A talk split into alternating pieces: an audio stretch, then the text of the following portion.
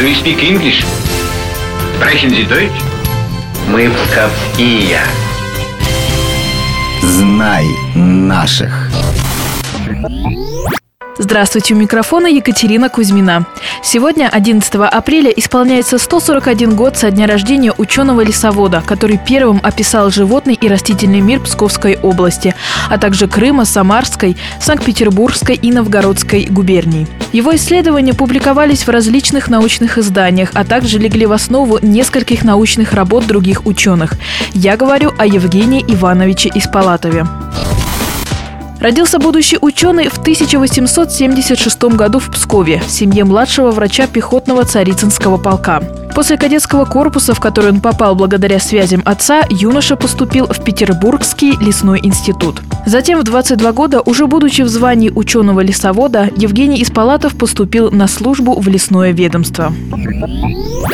Молодой и амбициозный ученый не просто выполнял обязанности лесничего. Он активно изучал различные природные явления, производил ботанико-географические и флористические исследования. Евгений Иванович систематически вел наблюдения за животными, а также он собирал народные предания. Еще будучи студентом, на каникулах из палатов вел ботанические поиски в Псковском и Порховском уездах. На основе сделанных записей он опубликовал свою первую статью в трудах Санкт-Петербургского общества естествоиспытателей.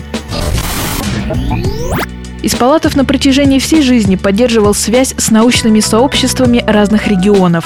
Так, во время отпуска в 1909 году он был приглашен в Екатеринбург, где занимался ботаническим исследованием Уральских озер. После завершения этой работы Евгений Иванович еще 6 лет получал труды Уральского общества любителей естествознания. О сотрудничестве Евгения Испалатова с Псковским научным сообществом рассказала заведующая отделом краеведческой литературы Псковской областной библиотеки Елена Киселева период работы в Гдовском уезде в начале 20 века он начинает сотрудничать с Псковским археологическим обществом. И уже в мае 1906 года у деревни Сельцо Гдовского уезда им был обнаружен небольшой курган. И находки из этого кургана он передает в музей Псковского археологического общества.